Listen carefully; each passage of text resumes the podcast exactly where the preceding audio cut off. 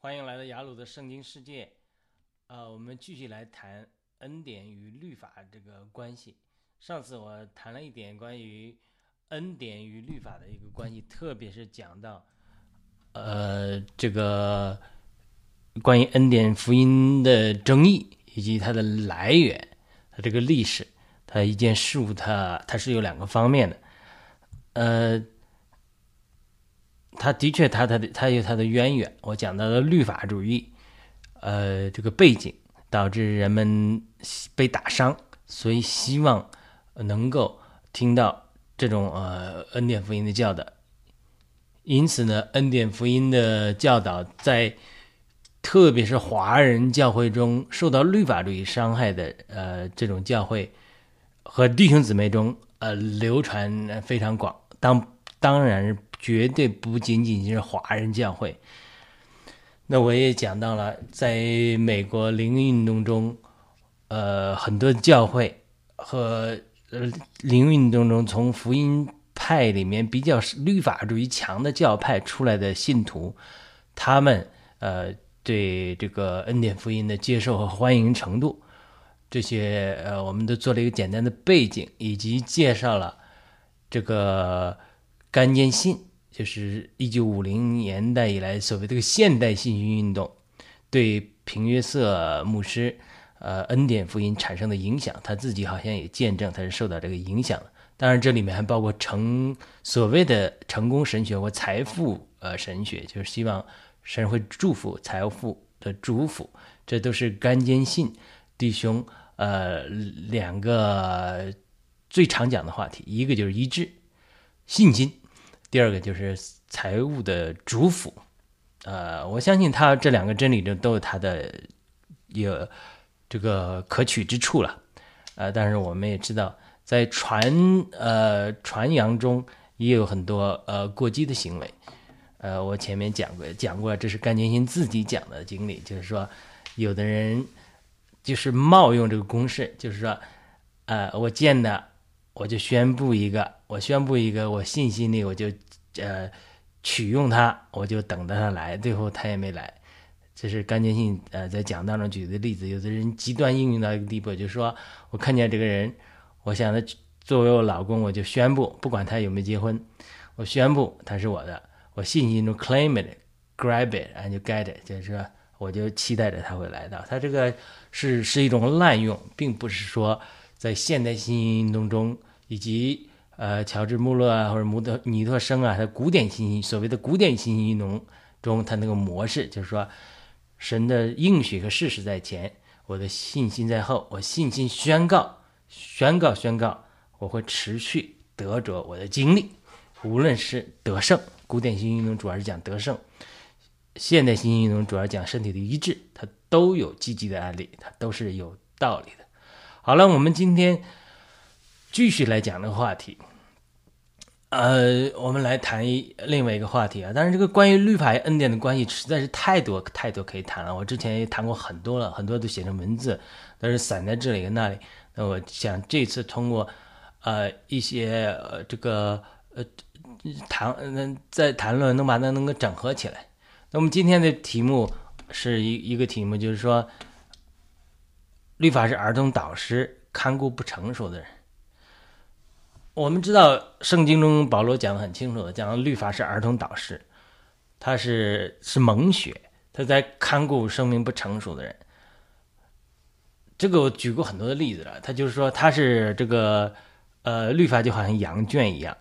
羊圈的作用是什么？羊圈的作用就是在羊在冬天的时候给它提供安全的保障。看护让它有草吃，甚至虽然是 草是干草啊，但是呢，这个还让它有草吃，不挨冻，呃，不被狼吃了，所以它这叫呃所谓的律法是儿童导师，然后看顾这个以色列人用的。那这个讲到另外一个例子，就是说，如果呃这个小孩子小的时候，所以呢，如果他呃父母给他严格的管教，说你不能上街玩，那街上很多汽车，你如果上街玩，我把打断你的腿，啊，这这就是律法，对不对？因为什么？因为他很小，他小到一个地步，他如果上街，他不懂得保护自己的话，他会被汽车撞死。所以神就设立一个规矩，呃，不是神呢，就是父母设立一个规矩，你不能上街去，上街就就呃打断你的腿。但只是个夸张的例子啊，就是说他所谓律法的规定，就是管教不成熟的人。他如果有一天成熟了，他能够上街，他自由过，懂得过马路，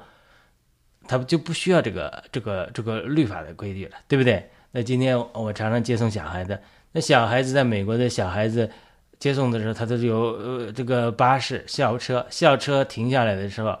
呃前前就是它本身上面有个 stop sign，然后前面有个栏杆也挡住，这样来往对面和后面的车上都要停下来，让小孩经过，这样的就是为了他的安全，这是美国特别有的这个规矩，就是说它是呃所谓的律法，就是能够保守以色列人，呃能够让他看。看顾在羊圈中，目的是什么？目的让他们不要学坏，哎，不要学坏，不要学坏，不要去跟外邦人联姻。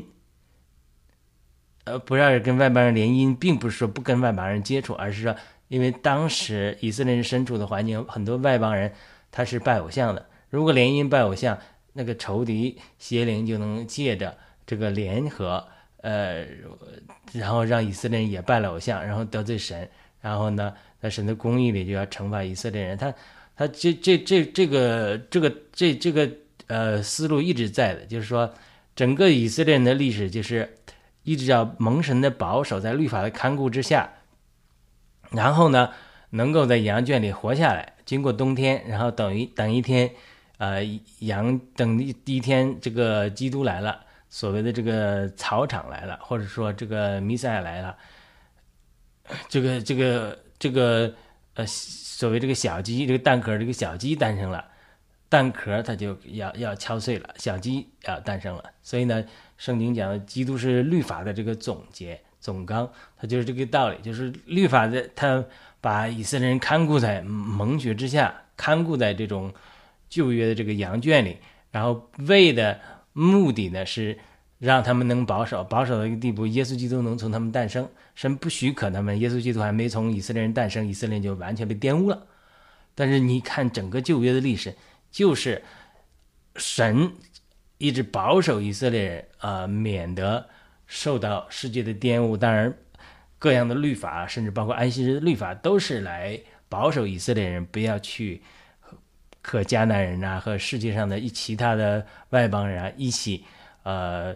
这个凡俗跟他们一起被呃偶像玷污，好保守基督能从他们的后裔中产生这种敬虔的后裔，就是基督，对不对？这这是这是一个主题。那另外一个主题就是撒旦邪灵他才做的工作是什么？千方百计破坏你这个 lineage，就是破坏基督要诞生的线。你看看从呃这个雅各的十二个儿子的例子，我们就可以看出来，神应许说亚伯拉后裔。要产生呃基督，对不对？亚伯拉后裔，那那后裔要产生基督，是加拉太书讲的，要成为万邦的主辅，成为包罗万有次这个所谓的次生命的灵，这个成为这个后裔，那后裔，保罗讲的罗马书讲的那后裔，就是那独一的后裔，亚伯拉后裔要成为万邦的主辅，加拉太书也讲了，对不对？那既既然这样了，呃，亚伯拉罕要生什么？生谁？那那就成了争夺那个战场，所以因此呢，呃，亚伯拉罕，呃，这个要生个孩子，要生个应许的孩子，但是他生不出来，生不出来，孩子就夏甲就来帮忙啊。当然，这里面有亚伯拉罕的肉体和撒拉的肉体了，夏甲来帮忙了，夏甲生出来就是以实玛利，对不对？但是神说了，从以实玛利从夏甲生的不是，呃，我神也会祝福他们，但呢，不是。亚伯拉罕信心的后裔，从撒拉生的这个以以撒才是信心的后裔。所以呢，等到呃保罗也是在加拉太书讲的嘛，他就是等等到他就把它属灵化。他说：“你看旧约有两个约，呃，有一不是有有两个约，一个约是旧约，就是夏甲，呃，所所预表的，呃，他是叫我们叫声为奴，他是跟他是预表呃旧约，呃，我我不不记得是呃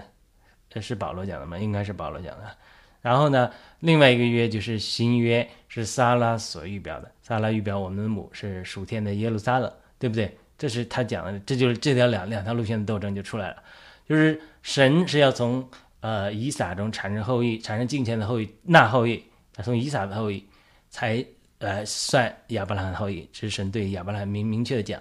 但是呢，呃夏家进来，呃肉体进来帮忙，那这个后裔不是呃神应许的后裔，虽然神也祝福夏家，祝福以实玛利，但是呢，这个不是神应许的后裔，所以因此呢，他不算。呃，保罗把他属灵化，说这个是一个是旧约，一个新约。所谓的旧约呢，它是人的肉体在里面的；所谓的新约呢，是凭着应许。好了，那再往后，那不光是这这这这这个亚亚伯拉生还在斗，以撒生了个约雅约，这个雅各和以扫也在斗，他母腹里就斗，斗来斗去。所以连呃利百加都不想活了，说他们斗斗在我肚子里斗在那，我不想活了。但是神就告诉他说：“我拣选这个小的，大的要服侍小的。然后这有两国从你这种腹中出来，所以神拣选了雅各。这也是呃这也是呃两条路线的斗争。那继续这个斗争继续下去，就是说到了雅各生十二个儿子之后，神只说亚伯拉罕后裔中产生耶稣基督。”以撒的后裔中产生后裔，但是你如果读读圣经的话，没有提到，似乎没有提到，至少我读到没有提到，没有提到说，呃，到底亚伯拉罕的，呃，雅各的哪个儿子产生耶稣基督？当然，我们后来知道，到后面才提到，呃，这个一一一基督是犹大支派的狮子。呃，犹大支派那是后呃后来的事情了，但是呃，我我相信呢，就是每个人他都有机会的。如果刘辩他不是他污秽了他父亲的床，不犯罪的话，那有没有可能耶稣就从刘辩的后裔中诞生？我觉得他也是有可能的，因为神是不偏待人的，圣经中讲神是不偏待人的，对不对？神是允许雅各的后裔要产生，所以呢，这就是在斗啊。所以神希望雅各的后裔。产生呃，耶稣基督，呃，撒旦就来破坏流变，流变被破坏之后，流变自然失去了这个长子的身份。然后呢，利位和西缅也被仇敌破坏，他们杀人。呃，这个雅各的预言里面讲到他们呃凶暴残忍，也不祝福他们，对不对？呃，但我们知道犹大也堕落，犹大怎么堕落呢？犹大堕落到嗯，好像是摩雅地吧。两个儿子都死了，死了是呃，这个按中国人讲的是这个塔马科夫一样。所以呢，犹大说：“这我我不能这么搞了，我让在在呃，按照惯例，按照以色列人的传统，我是让嫁给老三的。他老三还没长大，他就对塔马说：啊，不行，你先回去吧，你回去等我们老三长大才来再来娶你。他这个嘴上这么说，心里想的是说：你别把我老三给他克死了。”我不能让老三再死掉，这其实其实他看似是呃犹大两个儿子的罪，也是犹大的罪，因为犹大堕落离开呃应许之地，堕落到摩亚之地还是哪里？所以他他他他也堕落了。所以在这种堕落的光景之中，这其实在犹大身上有个争夺战。因此呢，当呃犹大的太太死了，这都是神的审判，两个儿子也死了啊，因此他。呃，死了。圣经讲的说他是，呃，死了得了安慰。他太太死了，可能对他伤害很大。他说得得了安慰之后，可能过了一段忧伤的期限之后，然后呢，哎，他就出去，呃，可能是这个，呃，有一点点，呃，憋不住了嘛，然后去找的所谓的一个妓女，其实是他玛化妆的，然后跟他玛。呃，同房，然后他玛就怀孕，怀孕两个儿子，法拉斯和这个另外一个叫什么来着？这两个双胞双胞胎嘛，所以这这个就成了犹大基基督的家谱的先祖。所以换句话说，为什么他玛非要呃去这个要要要要跟犹大这样行呢？按说他按以色列人，呃，按犹大的说法就是说他是行淫呢，要烧死的。但是他知道是说哦，原来他食言了，没有让他儿子，呃，再娶三儿小儿子娶他嘛。然后犹大就后悔了，犹大就说了一句话说，嗯，他比我更有义。他这个话怎么理解？按照道一般的道德逻辑来讲，他明明，呃，这个儿媳妇化妆成妓女来引诱老公公，他是道德上过不去的。为什么老公公呃知道之后反而觉得自己羞愧，说啊，他比我更有意义？因为在圣经中，以色列人历史中跟中国人有点有点类似的想法，就是说，呃，不孝有三，无后为大。这个还不有他们？还意识到这个层面还不是这样简单的。他嘛可能从他先生啊，两个儿两个先生不行好啊，以及犹大的口中啊，知道了神对亚伯拉罕的应许，就说基督要从他们的后裔中诞生。那如果他嘛不救这个球，他嘛不去搞这出的话，那么犹大就被破坏了。那可能基督就不能从犹大支派呃诞生了，就不会成为犹大支派的狮子，可能要继续往下。呃，老老四就是有点老四了，可能老五了，你知道吗？所以这个他嘛来讲，他知道神的计划，就是他神圣灵的感动，他可能这就是信心。当他可能听到说神要从犹大支派中，呃，或者有啊这种说法，呃，他或者那个时候还没有启示出来，神要从犹大支派中诞生这个耶稣基督，呃，只是说泛泛的讲。雅呃雅各的后裔要产生耶稣基督，所以老大不行了，刘辩不行，老二老三利密西缅也不行，现在犹大也不行，犹大两个儿子也不行，所以他妈说，那至少我跟犹大老三有机会吧，我一定要产生耶稣基督，这就表明一个罪人的信心。他妈看似呃看似是一个呃呃不是什么呃好的人，但是他他预表这种外邦人，他是罪人，他就是信心，这种信心让神让喜悦，让天地呃。动动情，他这种信心，所以他呢，而且按照以以以色列的律法来讲，就是说，如果老大死了没有后代，老二要娶嫂子的；老二没有，老三要娶；老三没有了，只有其他最近的亲属来娶。就是有，呃，这个路德的那个那个案例，神设立的法律，就是说，如果老三呃不娶了，那按照律法上，以色列律法来讲，最亲的就是他的爸爸犹大。所以他这个按照以色列律法，按照神的律法，他是对的，所以他就得着这个信心，他就说我一定要产生啊耶稣基督这个金钱的后裔。他说我不付付不管说一一呃不管付上多大的代价，所以他嘛就生了一个两个双胞胎，就呃成了这个呃耶稣基督的先祖，对不对？是法勒斯，还有一个是呃什么？我一下忘记他名字。等到。等到后来，这个呃，路德生了布阿斯之后，他们祝福是祝福呃路德的时候，也是这么说：愿你像我们祖犹大这个呃的先祖，这个这个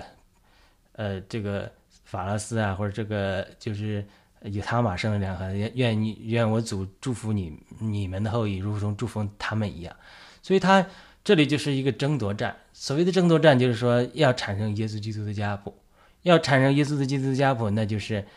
一方面就是搞乱嘛，撒旦就来搞搞破坏嘛，把你人堕落了，你不敬虔了，神不许悦你了，哎，让你犯罪了，所以神也就剥夺了你这个产生基督后裔的资格，就是斗啊斗，这就两条路线的斗争，斗来斗去，在这个斗争的过程之中，神是投鼠忌器的。他所谓投鼠忌器，就是说 他知道 这个人呢后面有撒旦在那蛊惑呢，所以呢他又不能呃把这个人这个器皿完全打坏了，不能因为他打这个老鼠把它打坏了，他呃所以呢他就是给人规定了很多详细的规定，让人让以色列人守律法，作为蒙学保守他，作为儿童导师，让他能够在耶稣基督诞生之前。能够保守在这种相对外邦人来讲，他比较敬虔的这种环境中，因为耶稣基督必须从敬虔的后裔中诞生，所以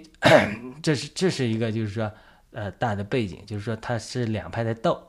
神和撒旦在斗。在斗的过程之中，那你这个律法的作用就是说保守以色列人，呃，像冬天保守把羊保守在羊圈里一样，让它不至于太过分，不至于太堕落。所以呢，基督的金钱的后裔要诞生。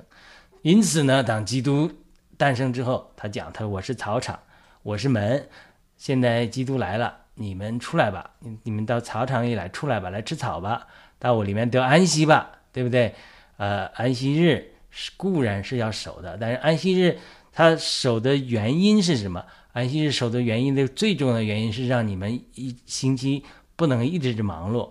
被世界完全霸占，而且七天一个循环，每一次。”呃，第七天的时候，你要安息在我里面来亲近我，然后这样就是养成一个习惯一样，像我们今天每七天去教会一次，呃，每次纪念主、波比纪念主一样，就是让我们说哦，哎，呃，每七天到第第七天的时候就停下来一下。我常常讲的这个美国社区中的这种 bump 减速路障，这么高，就是他他用的水泥做的这种坡。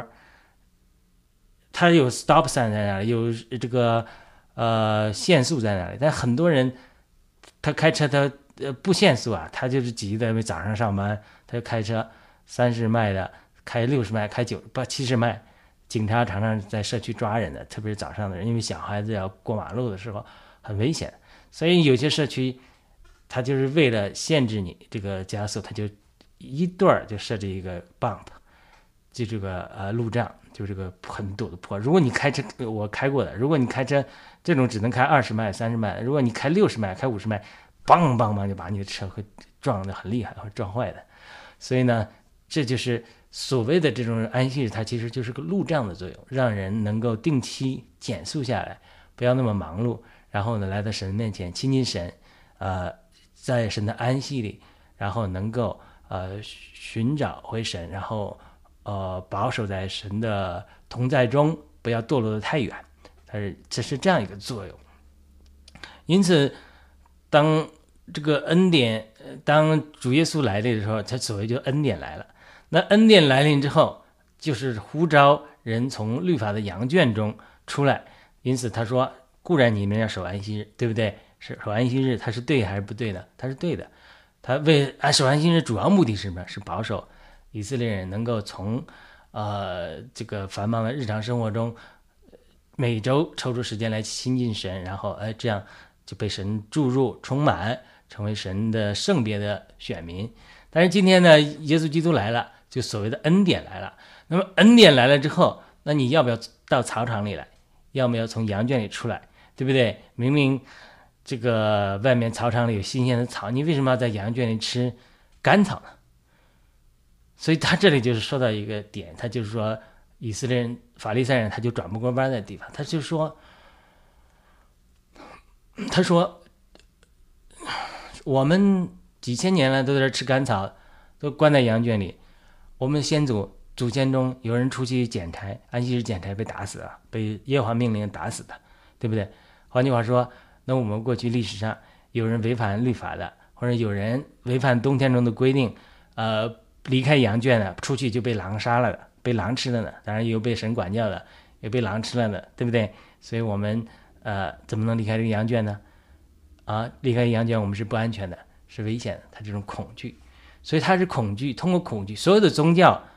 甚至基督教的教派，把信徒呃圈在自己羊圈里，主要一个方法就是恐惧。我听说很多教会都是这样，他说啊，你不能去外面听别人讲啊，如果你听别人讲呢，他他里面有毒瓜啊。呃，有些错误的教导啊，你们被骗了怎么样？你们不要向圣灵敞开啊，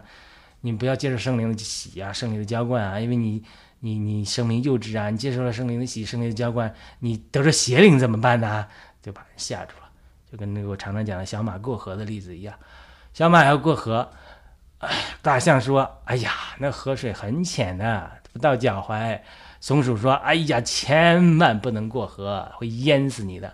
他就是这样。就是这种松鼠说的这种心态，就是说很多的教会，他就包括法律上，他是活在恐惧里，他在会活在对过去的失败的经验的总结里面，他这种阴影里面，他说你不可以去，你不可以这样，你这样是很危险的。所以所有的律法重律法主义的教会，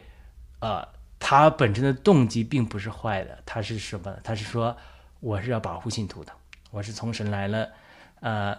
领受了，我是牧羊人，我是我是要保护神的信徒，我要保护神的选民，不要被狼骗了，不要被呃假教师欺骗了，不要被假先知欺骗了，不要被邪灵欺骗了。所以呢，我要看着他，呃，不要让他去听别人讲道，只能听我的。呃，他很多人他是出于爱心，他出于这个动机的，但是呢，他不知不觉中，他就拦阻了呃信徒呃出羊圈，进到这个操场里。当然，这个应用可以现代教会里都可以应用。当然，我们讲的还是就是主要是法利赛人和以色列人，他不能为什么在恩典来的时候，在耶稣基督作为恩典来的时候，他不能认识这个恩典，他不能让人出羊圈呢？主要是因为他。在长期的固化的恐惧中，然后呢，呃，在这个律法中，呃，拦阻了他们的思维思维模式，因此他们不能出来，不能够进到恩典里面。所以这种这种所谓的这种呃这个呃律法跟恩典的关系，它其实是一个呃羊圈和草场的关系，但是呢。它又呃，又又又又一又一个又又在出现一个实际的问题，就是这个实际的问题就在哪里呢？就说好了，那很多新约的基督徒说，他说，新主耶稣恩典来了，呃，我们不需要呃旧约的，我们不需要在羊圈里，呃，我们呃不需要律法了，因为什么？因为律法已经过时了，呃，羊圈已经呃。不需要了，而且西这个操场已经来了，所以恩典来了，所以我们不需要持守旧约的律法，对吧？呃，圣经告诉我们，律法的总结就是基督，我们呃追求律法走到底就是基督。那我们今天基督来了，所以恩典就来了，那么律法它就呃不需要了。所以再加上他这个传统的这种呃比较。注重律法的教会里面，他对信徒有打伤的情形，呃，过分重视，呃，神公义里面对信徒有有恐惧，有有有带来恐惧，所以所谓律法，它主要是带来恐惧。如果你出去星期天捡柴，哎，不是星期六捡柴，安息日捡柴，你会被打死的。呃，如果你是麻风，你出去没有讲我是麻风，麻风。呃，让开让开，你也是可能被呃被被隔离或者被打死或者隔离的。所以它律法的一个特点就是让人恐惧，恐惧它一定程度上它是呃就是呃 healthy fear，就是健康的恐惧是，让人呃免去犯罪的。但是呢，恐惧过多之后就会限制人的自由，所以它它其实它是呃一一个一个一个恐惧，就是你你现在在看。就律法主义强的教会，它基本上来讲就是恐惧，让信徒是说，嗯，不能去这样，不能去这样。如果我这么去做，我出去我就得罪我的呃教会的负责人，得罪教会的同工长老，得罪牧师，得罪关心我、爱心我的牧师，哎，牧师对我很关心，如果我要这么做，他不高兴。所以这就是说，这个所谓的常常律法律强的教会，就是，呃，其实信徒里面最大的一个问题就是恐惧。那那往另外一个极端呢？那就是说，呃，在这个呃信徒一些信徒是讲的说，那好了，耶耶，既然耶稣基督呃来了，那我们这个恩典的时代来了，那我们就不需要呃这个守律法。但是呢，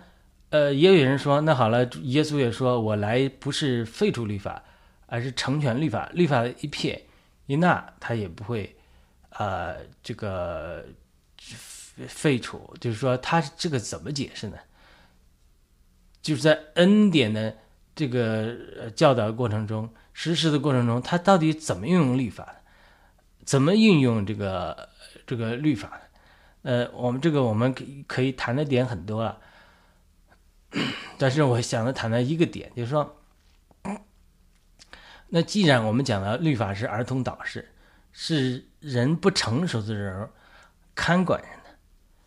那我们一方面当然讲，从以色列的整体历史上来讲，它是的确是从到了一个阶段，呃，律法的看顾到了一个时期，耶稣基督诞生了，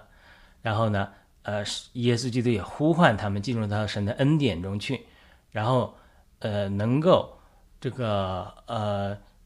脱离律法的限制。但是呢，从我们属灵经验上来讲，我们是不是每个信徒他都呃不都成熟了？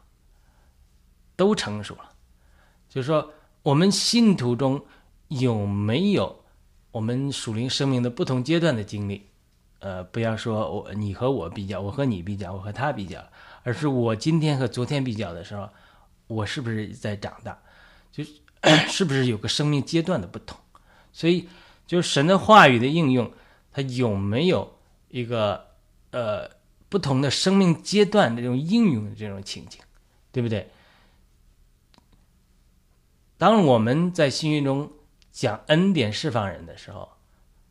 呃，我们不需要律法的管制，需要脱离律法的时候，它是有没有不同对象的区别？换句话说，我一直讲说，有些人在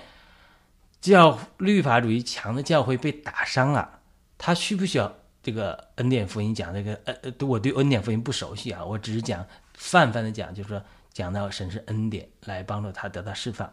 就是跟我一起聚会的一个姊妹，她讲她过去几十年接受律法主义强的教会的教导，就是说天天反省，打伤自己，觉得自己又今天又做错了，啊，又要又要沉沦了，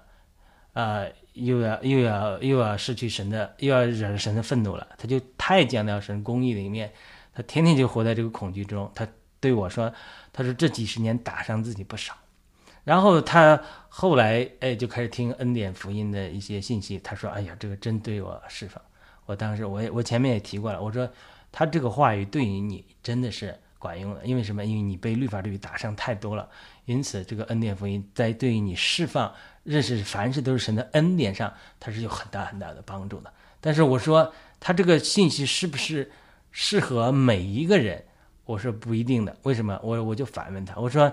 你现在虽然说你呃讲你在传统的呃这个福音这个这个律法主义比较强的教会受到了打伤了，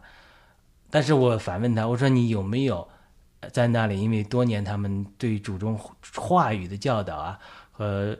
呃律法式的严谨式的对圣经的这种学习和遵从啊，让你打下了对圣经的一个比较坚实的基础的。他说是的，他的确是有这样一个坚实基础。所以我说，呃，对你来讲，我说，哎，这就是很好的，因为你已经有很多话语的坚实的基础，而且你只是过去被律法打伤。我说你可以去，呃，看一点，呃，这个恩典福音，但是你一定要知道要平衡，对不对？你也要平衡，因为你有这个平衡的根底了。这是一个情形。当然，有的人他也可能被律法主义打伤，或者说他的情形，他的生命的程度，他并。呃，没有到个地步，他对通过律法的学习，通过这种呃教会这种规定啊，这种限制啊，对人外面的规条的限制，或者说像父母对孩子的规条的限制，慢慢已经养养成了一个良好的品格和习惯。他并没有这个基础的时候，所以他如果只讲恩典的话，他就会走向另外一个极端。这个极端就不是律法主义，律法主义的极端就是什么？就是背叛的灵，要我就是我讲过两个灵，一个灵就是说 religious spirit，这个在宗律法主义强的教会是非常强的，就是宗教的灵，这样不行，那样不行，你这样不对，那样不对，你这样做会受到神的惩罚，那样做做会神的管教，就是宗教的灵，就是呃路加福音十五章那个约翰那个长子的故事。但是在灵运动中，我多次讲过了。我在美国，至少我在美国灵运动中看到，它它普遍流行的一个灵叫什么？它叫背叛的灵，rebellious rebellious spirit。就是如果一个人他没有升到生命的基本的成全，受到生命基本的管教，呃，律法的基本的限制，呃，我所谓旧约的律法，在新约中我们教教会一种一些规条啊，这些规条，比如说你要读圣经啊，你要去怎么晨晨更啊，怎么去学习啊，对于有些。呃，类似律法规条式的管理、限制或者教导，呃，让我们去建立一个习惯，去读经啊，去祷告啊，去追求神呐，对付罪啊，这些这些东西，如果他没有这样一个基础的话，他他是说谁管我，我就我就不高兴。他这这是走到这个境界叫背叛的灵，这是另外一个在教会中流行的灵。这个我个人观察，在灵运动中，特别是美国灵运动中，很多都是这样的，就是他很多人他并没有在主话上有个坚实的基础。他是原来在某个教会里聚了一次会，哎，呃，人家讲了一句难听的话，他就跑到另外一个教会，哎，这个教会又讲了一句难听的话，又跑到另外一个教会，就到处跑来跑去。他所谓他是他是呃他是没有在主话里扎根，也没有在呃神的律法里扎根。神的律法就是神的话，就这种类似律法式的呃管制，它其实有的时候是帮助我们外里面建立一个习惯的。它这个所谓的这种呃律法带进啊羊圈，羊圈带进看管，看管呃带进儿童导师，儿童蒙学是对呃不成熟的人时候时候用的。它是不论是在以色列的过去，在今天教会中新约中教会中的过现在，它都是实用的。你不要说啊教会没有任何的规条，没有没有的规矩就一定好，或者说教会。呃，讲神的审判、神的管教、圣灵的管教，呃，这个神公义里面就是错的，不是他不是错的，他还是对的。他对于很多信徒，他呃是还是有益处的。他就是往往他是两面，就是说，因为教会中每个人的生命的光景不一样，有的人是呃呃这个已经相当的受过呃律法的成全。所以他呢，需要能够脱离这个律法的限制，呃，得一定的自由。刚才我跟你讲那个，呃，跟我一起读经那个姊妹，她在一个华人教会里信主十几年之久。她说她被打伤的很厉害，教会就对她说：“你不要去别人的教会参加聚会，你不要去听灵恩派的这些东西。”他说：“你不能这样 shopping church，你必须扎根在我们一个教会才是符合神心意的。”所以。他他这他这么他讲这个教会的观点，就是说，呃，这个教会对呃一些新兴的教会啊，他都不敞开，一提人家就说啊这个错了，这个异端，呃，他讲到一些呃甚至是华人基督徒的这个福音呃期刊呐，呃有些期刊他也是讲的，呃这是这种影响，就动不动讲这个是异端，那个是邪教，这个是不行，那个不行，就就我们对，所以他这这。他讲的这种呃情形，所以对他来讲，我觉得他哎能够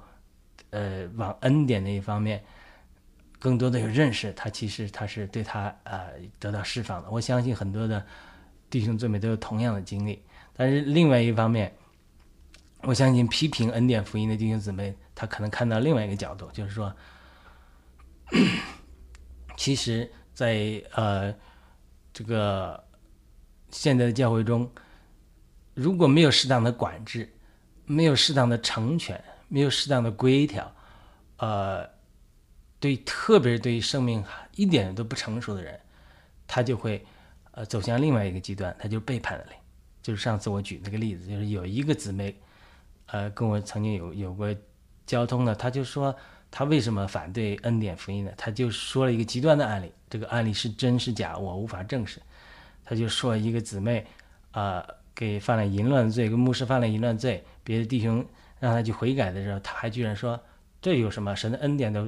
遮盖我们一切的罪了，这个不需要悔改。他说你一直天天叫我们悔改，天天叫我们悔改，律法打上我们，就他是两个极端。所以说我个人觉得就是说。其实，在神的话语中，他虽然设定一个普遍的原则，但是每个人的生命的光景，还是会导致我们对于这个话语，对于每个人其实有不同的应用的。所以我们不能说一概而论，对于每个人都是一呃一一把尺子。所以他这个呃是是一个一个，他是活的，因为人是活的，教会的人。的生命的程度光景不对的，这就是说，当我们传讲一个信息的时候，只传讲一个角度的时候，我们把它高举到天上的时候，我们就忽略了另外一个角度。今天我们在和另外一个姊妹谈论另外一个话题的时候，她也讲了说，说其实神圣经中有很多真理，比如有七条真理或者十条真理。但是如果我们只强调一条真理，在局部上它也是对的，那往往的时候，呃，我们就忽略了是呃其他的真理。当然，我们那个时候是在讲呃关于财富的问题，对不对？圣经中一一一方面讲，呃，我们呃不要积累财宝在地上，我们不要贪恋世上的钱财，对不对？但圣经中又告诉另外一方面，又告诉我们，呃，是要祝福艺人，要把恶人的财富呃归给艺人。对不对？这个呃，神也祝福亚伯拉罕、以撒，所以他这是圣经中的两个方面。我们是在讲的钱财的方面，你不能说啊，这个因为很多人他过不了钱财这一关、贪婪这一关，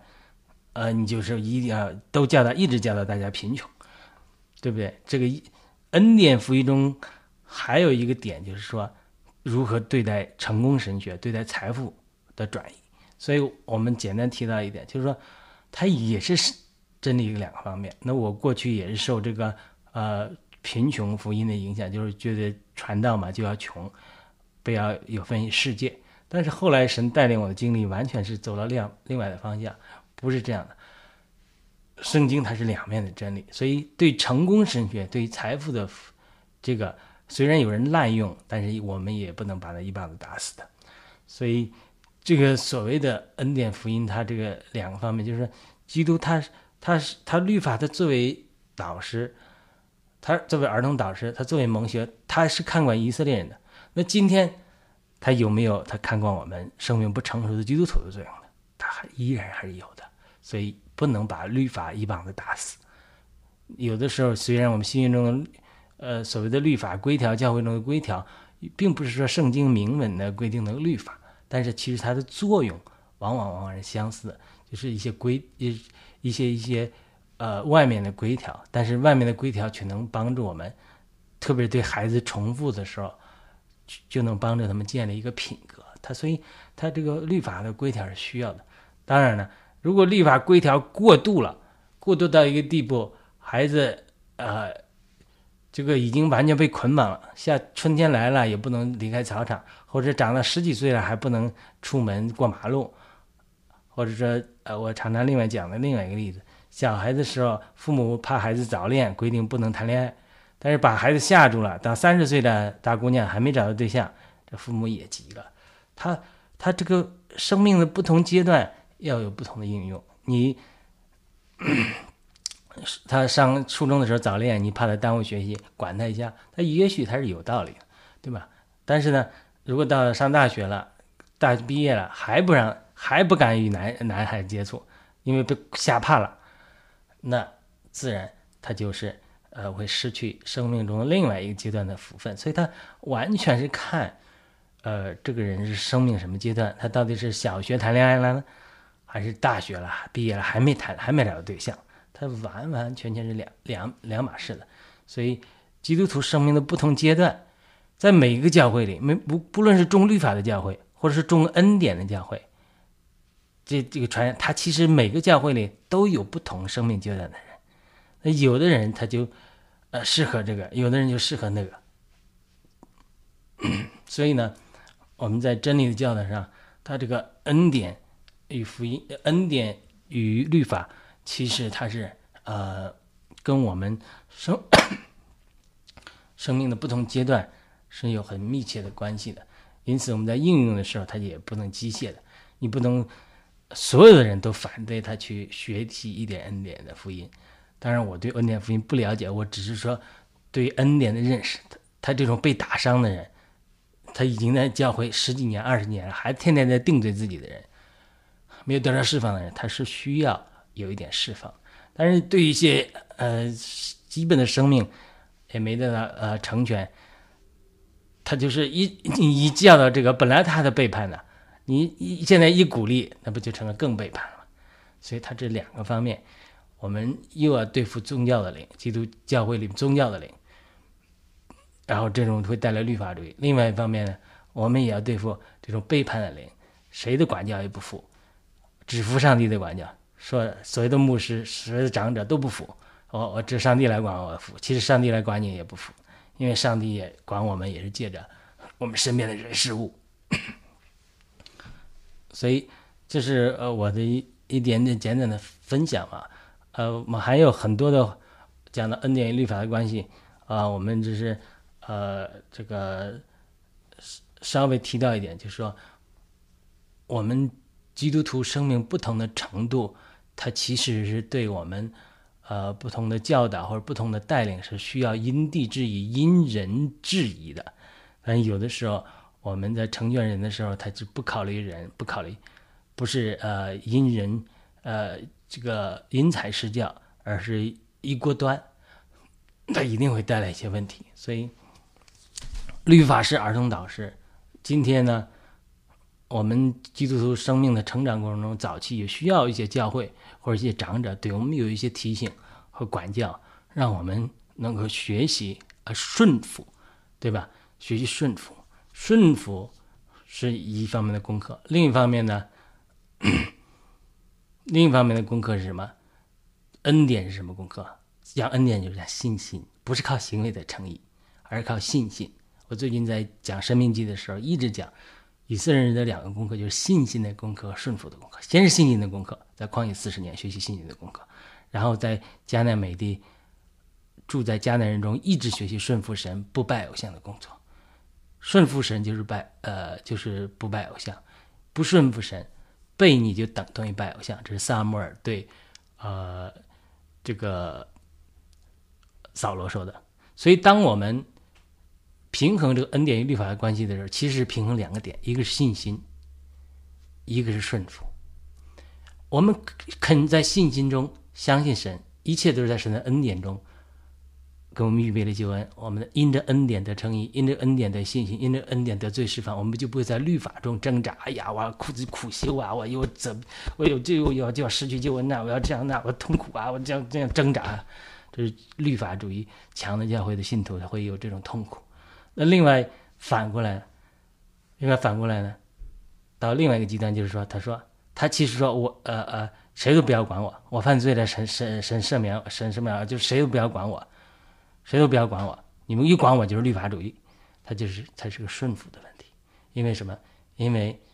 神要我们顺服他，神让我们顺服他，往往是通过顺服一些环境，我们身边神安排的一些人事物。所以，他所谓律法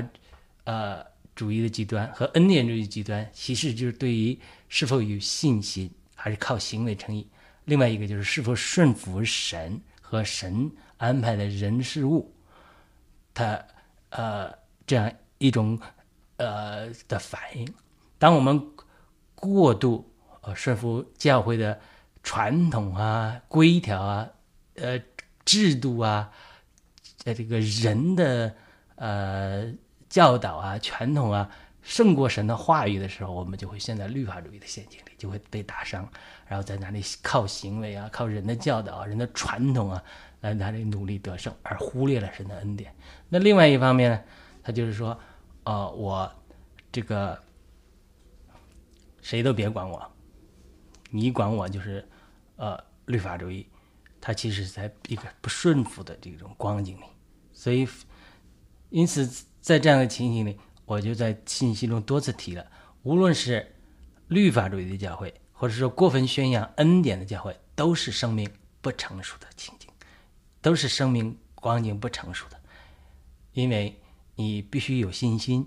就是说一切都在神的恩典里。第二个，你还要学习顺服，顺服神生命中，在你的生命中给你的安排的人事物，甚至是教会的长老或者你不喜欢的同工，甚至是夫妻，这都是顺服的功课。因此，当我们信心和顺服的功课学习的偏颇的时候，我们就就会偏颇到一面去。所以在无论我们信心。不够。如果我们不顺服神，这都是属于我们生命中不成熟的行为，因此呢，需要来对付。所以，这就是我们从律法师、儿童导师啊来管教不成熟的人，呃，引发的一些关于律法啊与恩典的关系的思考。愿我们呃弟兄姊妹都能在呃信心的功课上有提升，认识到一切都是神的恩典，在神的恩典里成就，不是靠我们的努力。第二个呢。我们要在凡事上顺服神，顺服神的管教，这样呢呃，神的律法啊，甚至教会的规条啊，是一些外面的环境上的限制，也都能成为我们的祝福。然后我们两方面学习信心的功课，学习顺服的功课，我们就在生命上更加齐头并进。好的，我们今天的信息就到这里，我们非常感谢您的收听收看，我们下次再会。